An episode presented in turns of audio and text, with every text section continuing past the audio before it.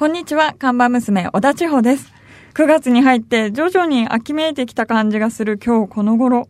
秋の新メニューを考えてるんだけど、いつも新メニューが不評に終わるのはなんでなんだろ千代ちゃんお疲れ様。う。お疲れ様です。ねえ、なんか寂しいね。ちょっと夏がね、さすがに終わってきた感じするよね。そうですねうん。え、俺たち夏派だもんね、一応ね。そうなんですようん。でも夏の思い出作った今年。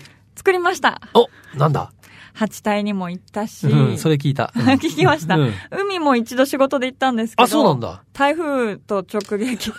台風の日に行ったので、まあ、満喫はできませんでした、そうなの？はいあ、一回行った海が台風。そう、そうです。そう。今年なんか台風多かったってね後半の方多かったですねなんかぐずぐずしてたよね。はい。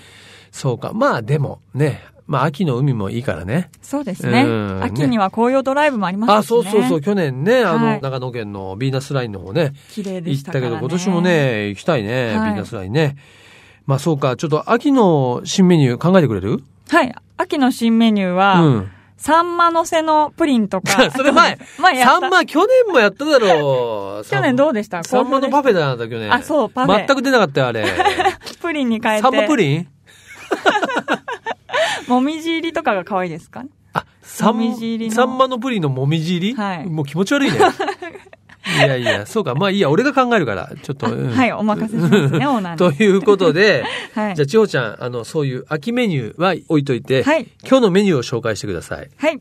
今日のメニューは、鈴木 SV650ABS です。はい。ね、え鈴木 SV650ABS。これはね、オートバイ、モーターサイクルの新車です。はい。えー鈴木ね、これは僕、この春、3月に行われたね、東京モーターサイクルショーでもですね、もうほぼほぼ出来上がってたのを見ましたけども、なかなかかっこいいんですよ。まさにね、社名の通り、650cc の V 型2気筒 V ツインエンジンを搭載しておりましてね、えーまあ、いわゆるネイキッドと言いますかね、はいその、カウルを持たない、一番シンプルな、まあう、んオートバイという形ですけども、ちょっとね、これがかなり、なんと言うんでしょうね。ちょっとボリューミーなタンクから、ちょっとシートがぐっと落とし込まれていて、今度、テールの方に向かってですね、後ろがこう跳ね上がっていくような、すごいこう、グラマラスなはいラインなんですが、あのね、やっぱり鈴木のバイクって、なんていうのかな。こう言っちゃあれですけども、派手さはないんですね。なんだけど、やっぱはいエンジンが本当にいいし、えー乗るとですね、これがいいんだな。こういうね、鈴木はいのバイク、はい。大好きな人のことなんていうか知ってる？鈴、鈴ら、鈴、鈴ら。スズラ可愛いけどな。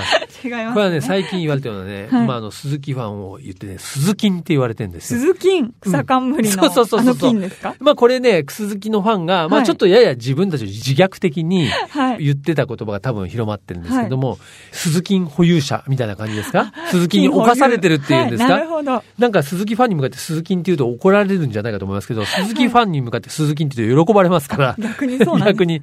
あとこれ、あの、これは僕のね、インサイダーの情報ですけど、実ははい。鈴木の社内でも鈴木って言葉が使われてるらしいです。もう浸透してるわけです、ね。あまり言わないでくれって言われたけどね。実はだからもう鈴木の中でも認められてるんだなっていう。はい。まあ、まあそれぐらいなんだろう。本当に熱狂的なファンが多いっていうのがね、まあ鈴木って、特に二輪におけるね、鈴木っていうブランドで、まさにこのね、SV650 はそういう意味では、まあ鈴木ファン、待望のまあ一台ということなんですけども、はいちょっと面白いなと思ったのはですね、はいエンジンをスタートするときにね、バイクとかって、まあ車もそうだけど、発進時にエンストしちゃうでしょ、はい回転が下がっちゃって。はい。だから発進の時にちょっと回転をね、上げてくれることで多分エンストをしにくくするんですね。サポートしてくれるわけですね。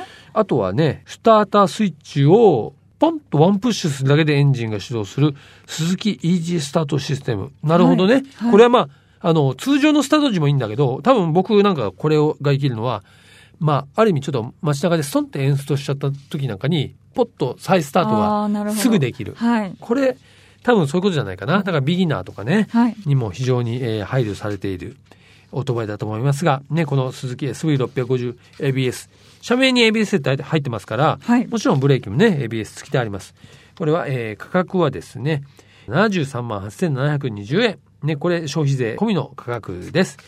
はい。ということで、カラーはね、パールグレッシャーホワイトとパールミラーレッド、えーマットブラックメタリックナンバー2のはい3色が設定されています。ね、えー、鈴木 SV650 ね、えーぜひぜひ注目していただきたいモーターサイクルです。というわけで、今日のメニューも紹介したところで、ぼちぼちカフェをオープンしましょう。リラク presents ナビカーズカフェオープンです。今日のね、えーオープニング曲なんですが、はい。これはね、えーこのラジオの担当のね、元子という彼女がいますが、彼女からこれをぜひかけてほしいというね、リクエストをいただきましたが、世界を代表するエレクトロニックユニット、アンダーワールド。ね。えーこれ先日のね、サマーソニック2016サマソニですね。はいのヘッドライダーも務めたアンダーワールドなんですが、このアンダーワールドがね、初めての日本武道館単独公演を開催するということで、11月9日だそうです。ね。はい。えーまあそんなこともありましてですね、アンダーワールドから一曲聴いていただきたいと思います。Bone Sleepy Knocks。自動車雑誌ナビカーズとリラクゼーションスタジオリラクがお届けするリラク presents ナビカーズカフェ。カフェオーナーことナビカーズ編集長川西圭介と看板娘、小田千穂のナビゲートでお届けしています。オーナー、お客さんがいらっしゃいました。こんにちは。いらっしゃいませ。こんにちは、小川義文です。はい。先週に引き続きですね、遊びに来ていただきましたのは、写真家の小川義文さんです。よろしくお願いします。よろしくお願いしますはいよろしく。お願いします。はい。ねえ、まあ、小川さんといえばですね、まあ僕もそうだったんですけども、ナビですね、自動車雑誌、ナビのね、読者にはもうお馴染みですし、まあ今は、あの僕のやってるナビカーズでもですね、シーンという連載をしていただいてるんですけども、まあ先週はね、まあそんな小川さんが出版されたばっかりのですね、写真集、その名も、小川義文自動車というですね、はい。直球ど真ん中のタイトルのですね、美しいね、写真集のお話をいただいたんですけども、まあ今日はね、そんな小川さんのちょっと、まあ写真家としてのスタイルに迫ってみたいと思うんですが、でもそもそも小川さんは、一番最初からカメラマン写真家ではなく、サラリーマンです。サラリーマンです。か脱サラです。脱サラ、脱サラってい。うのあれですけどね。最初はテレビマンだったんですよね。で、あの、テレビ局で仕事してまして、ええ。なんとなくあの、まあ、組織とかね、はい。大きい会社とかが、まあ、肌に合わなかったんでしょうね。で、まあ、20代後半ぐらいに、まあ、これからは手に職かなんなんて思って、うんはいで、まあ、写真家の仕事をこう横目で見てたりして、はい。なんとなくこの仕事の方はがい、なんかこう、アグレッシブでね、うん。いろんなとこも旅したりとか、はい。自分に合ってんじゃないかなと思って、うんえーまあ、国家試験も資格もいらない仕事ですから。じなんか、はい名刺を作ったらもう、そうそうそう。ね、はい。でかで、カメラ一式買ってね。まあ、そんなことでこう、始めちゃいました。はいはい。いや、実は先週ね、あの、その写真集の話を伺ったときに、はいまあ今回のね、あの、出版された写真集には、そのナビ時代の写真はあまり入っていないということで、なぜなら小川さんはその昔の写真をあまり自分では上手と思ってないというね。下手でしたね いやいやいや。でも僕実は最近ですね、あの、うちの会社編集部にはもうナビが創刊号から旧刊号まで全部ストックされてるんですけども、80年代のナビを読むのが最近マイブームになってまして。あそう読み返し、まあ勉強してるんですよ。その中、それ見てるとね、まだ若手だった頃のね、小川さんの写真がもう出てくるんですけどいやーももう、それ恥ずかしいですよ。いやいや、あのね、僕はさい最近ね、僕のマイブームで感動したの。あの、ナビの、え車はセックスっていう特集があったんですよ。89年かな、覚えてる。車はセックスだよ。やらしいでしょ、もう。そうですね。そう、裸撮ったんですよそ。あ、え？自動車雑誌なのはいはいに、スタジオで、うんえー女体をはい車に例えてはい。写真撮ってみたんです。車じゃなくってことですか？はい。だから、女体ですよ。女体だけを。女体を、あの、まあ、何かのね、車に例えて、はいまあ、撮ってみたんです。うん。いや、そのね、車はセックスっていうね、扉ページが見開きドンなんだけど、なんか赤い、赤っぽいライティングだったかな。そうですね。にだからこう、車のね、ええこう、流麗なフォルムがありますよね。はいで、それが、まあ、女性のね、こう、肉体のフォルムと何かこう、うん重なるんじゃないかなってはいはい思って、そうなんですよ。そんなわけないですよね。それでね、見たらね、もうちゃんとね、はいごめんなさい、これ、乳首がもうね、え映ってるんですよ、これがまた。もう隠さずヌードになっちゃってる。もうあのまだからもう顔とかは見えないですよ。まあ、フルというか、すっぽんぽんですから、それをこう、撮ってるわけですから。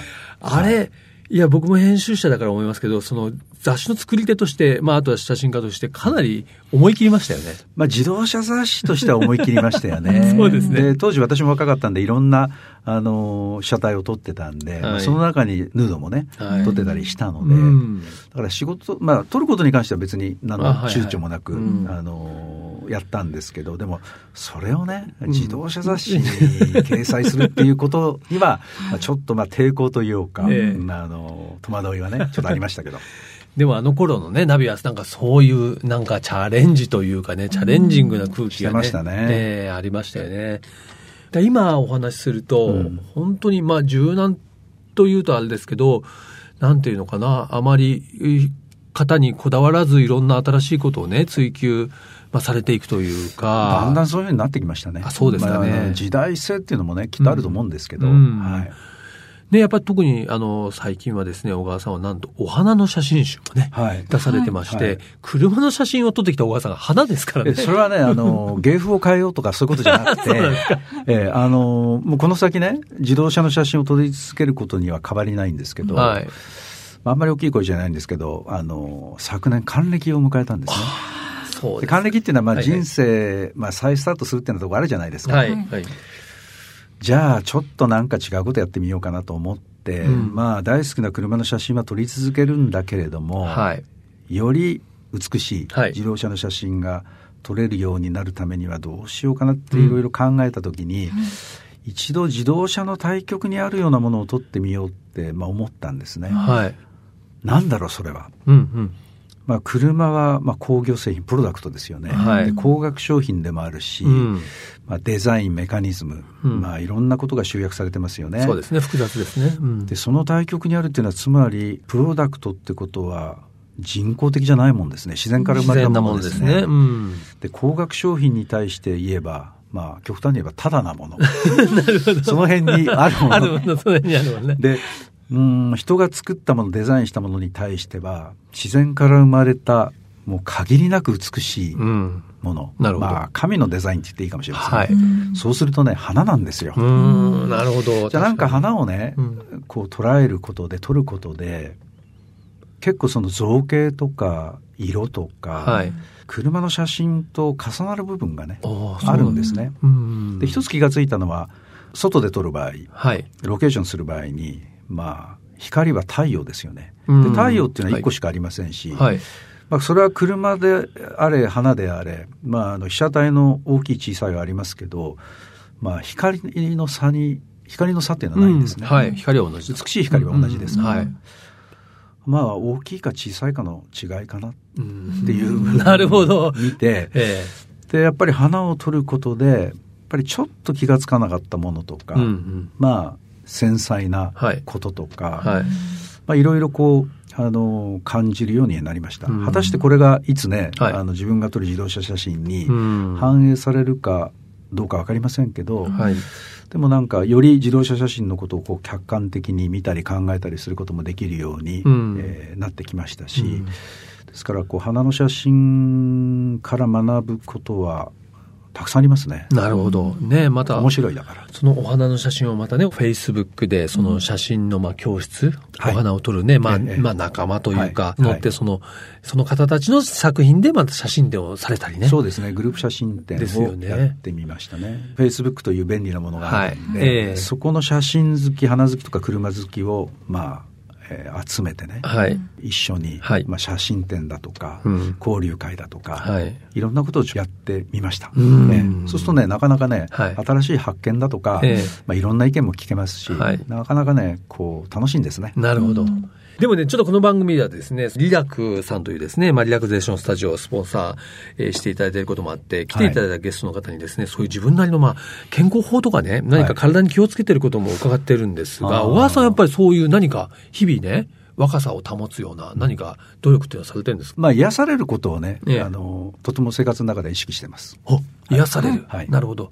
その癒しの、うん、じゃあその方法は何かというと、はいまあ、猫抱っこ。猫抱っこなんだ。そうなんですよ。いいですね。はいあまあでも確かに僕は小川さんのね、フェイスブック拝見してるんで、もう猫ちゃん写真が多い。本当に。まあ、あとはね、年齢的にもこう体が、うんあの、こう可動域が狭くなっていきますから、ええやっぱりこうちょっと、まあ、ストレッチだとか、えまあ、時々ゴルフ行ったりとか、ああそんなことはしてますけどね。ー確かにね、可動域大事ですよね。大事ですよくね、腕が回らなくなってね。まああとええ10年したらもうひどいですよ。そうですか。いやいや、大丈夫です。リラックスさんね、可動域を広げるストレッチしてくださるんで、今日ちょっとぜひチケットも差し上げますんで、はいありがとうございますお使いいただきたいと思いますが。はいはいということで、ね、まあ先週、今週ですね、写真家小川義美さんに迫る、ね、はいい、ろんな話を伺ってきましたけども、自動車雑誌、自動車写真ね、ファンの方はもう必聴の内容になったかなと思いますが、まあ、最後にですね、ゲストの方にですね、まあ、おすすめのリクエストソング伺ってるんですが、実は小川さんはね、音楽も造形深くてですね、まあ、最近はね、今までお話した活動の一環で、東京デイズというはい。活動、ええ。まあ、いろんなカルチャーをテーマにした大人のまあ高校教室みたいなことをされていまして、はい音楽も取り上げていらっしゃるそんでよね。うですすね。えっ、と、音楽はね、この間初めて、えーやったんですけど、はいあの、アメリカのトリビュートバンドで、はいレッド・ゼッパゲンっていう、はいはいまあレッド・ゼッペリンのトリビュートバンドですね。アメリカではね、相当有名なんですけど、なるほどうんその、えーまあ、ギタリストが、はいまあ、あの、レッド・ゼッペリンは、本家はジミー・ペイジですよね。ジミー・ペイジですね。えートリビュートバンドはね、ジミー桜井さんっていう、うんうんあの、はい日本人日本人が。日本人なんですよねはい。うんうんまあ、これがね、まあ、本物を超越してるんですね。はい。で、あの、ジミー・ペイジからも、ええあの、まあ、公認と言いましょう。本家からもお前はうまいっていう。そうなんですか？神様ですよね、ジミー・ペイジね。で、彼がね、あの、1年ほど前に、あの、来日コンサートをやった時に、はいまあ、あの、友人の紹介で知り合って、はいそれからの付き合いなんで、え彼の、はいその、まあ、トークライブみたいな、うんまあ、彼のその音楽性といったことをですね、えテーマに、はい。えーイベントをやってみたんですね。はい、したら、やはり、とても深い、レッド・セッペリンサウンドのこととか、なるほど。それ聞きたいですよね、はい。ロックファンだったら。はい、で今日はあのそれで持ってきたのは、はい。選んできた曲はですね、ええ。まあ、当然そうなるとレッド・ツェッペリンかなと思って、そうですね。はい、ファーストアルバムの「 Good Times Bad Times」なるほど。初期のはい。名曲ですね。これがいいですね。はい。ということでね、レッド・ツェッペリンを聞きながらですね、今日はお別れしたいと思いますが、先週、今週と遊びに来ていただきました、えー写真家の小川義文さんでした。ありがとうございました。ありがとうございまし。たここからはアクティブライフナビと題しまして、スポーツ、健康をテーマに、アクティブに生活していくための情報をカテゴリーにとらわれず、多角的な角度から発信していきます。はい。ね、えー本日このアクティブライフナビで紹介しますのは、ね、この番組のスポンサーでもあります、リラクさんがね、はいやっております。リラクナチュラルストレッチというものなんですけれども、はいこのね、ナチュラルストレッチとはですね、ポールの上に寝そべりながらストレッチを行うことで、体幹が整えられ、まるで運動した後のような感覚になるのが特徴ですと。はい。ね、ポールというのは、これ僕もね、あの先日体験しましたけども、丸い、なんていうのかな、ちょっと柱状の柔らかいんですよ。はいね、棒、長いね、はい円柱をですね、床に置きまして、まあその上に寝るんですね。うん仰向けに寝たり。で、またこれはね、短時間でスッキリするだけでなく、体の柔軟性が高まり、スポーツのパフォーマンスアップにも効果的ですと。はい。さらにお客様一人一人に適したセルフケアをパーソナルトレーナーが提案します。運動したいけどなかなか始められない。体をケアする時間がないという方のためには20分コースからね、案内していますということなんですが、仰向けと横向きのみのストレッチなので、女性のお客様の化粧崩れも心配ないと。なるほど。いやー、あの、気遣ってますね。いいですね短時間で全身ケアができる新感覚ポールストレッチですということで、はいね、このリラクナチュラルストレッチなんですけれども、実は看板娘を、これ体験してもらおうと思ってます。お送り込まれるわけです、ね。送り込みます。よ。どう？こういうの。いいですね。もう本当普段全く運動しないので。運動しないの？全くしないんだし。ないのに、たまにこう、レースだったり、カートだったり出るので、結構最近、体の不調が多くてですね。そうなんだはい。バキバキな感じなので。じゃあちょっと言った方がいいな。実はこれ、あの、これのもう少しはい。強みなのが、まあ僕がね、はい。この前言った、あの、鬼攻めみたいなのがあって、はいねあの、声が出ちゃうやつなんですけども、はこれは多分もうちょっと優しいんだろうね。はいまあ女性にもね、えぴったりところなんで、そこまで。まあでも声が出ないかもしれない。でも聴者の場合は硬いからね。そうなんですよ。うん。ぜひこれ、じゃあ、あのえ体験してきてもらいたいと思うんで、はいえよろしくお願いします。はい頑張ってきて。はい。アクティブライフナビのコーナーでした。リラク presents、ナビカーズカフェ、オーナーの川西圭介と、看板娘、小田千穂でお送りしてきました。はい。先週、今週とですね、写真家の小川義文さんに遊びに来ていただきましたがですね、はい。今日はなんかナビ時代のね、ちょっと懐かしい話もして、僕も家庭編集者だったね、あの時代のことを思い出しましたけど、はい想像できないでしょい俺が。やーなんかそんな時代があったとは、もう今のオーナーしか想像つかないですから、まあね。今も変わんないけどね、爽やかさで。あ、あ、爽やかさは、うん。衰えてない。イケメンアスリートだから。イケてるアスリートだアスリート枠なんですね、オーナーは。はい。ね、はいということで、まあね、この4年目を迎えました。ね、はいナビカーズカフェ、ね、リスナーの皆さんもですね、えー変わらずにね、ご愛情いただければと思いますよ。はいこの二人ね、呆れないでよろしくお願いします。はいはい。そしてこちら、ナビカーズカフェでは引き続き皆様からのメールもお待ちしています。カフェのアドレスは、ナビカーズアットマーク、fm 富士 .jp、navicars アットマーク、fm 富士 .jp までお待ちしております。毎週日曜日午後4時からオープンする車好きが集まるカフェ、ナビカーズカフェ。また来週です。お車を運転中の皆さん、安全運転でお願いします。リラク presents、ナビカーズカフェ、オーナーの川西圭介と、看板娘、小田千穂でした。それでは皆さん、楽しいドライブを。来週もご来店お待ちしております。Have a good coffee and drive!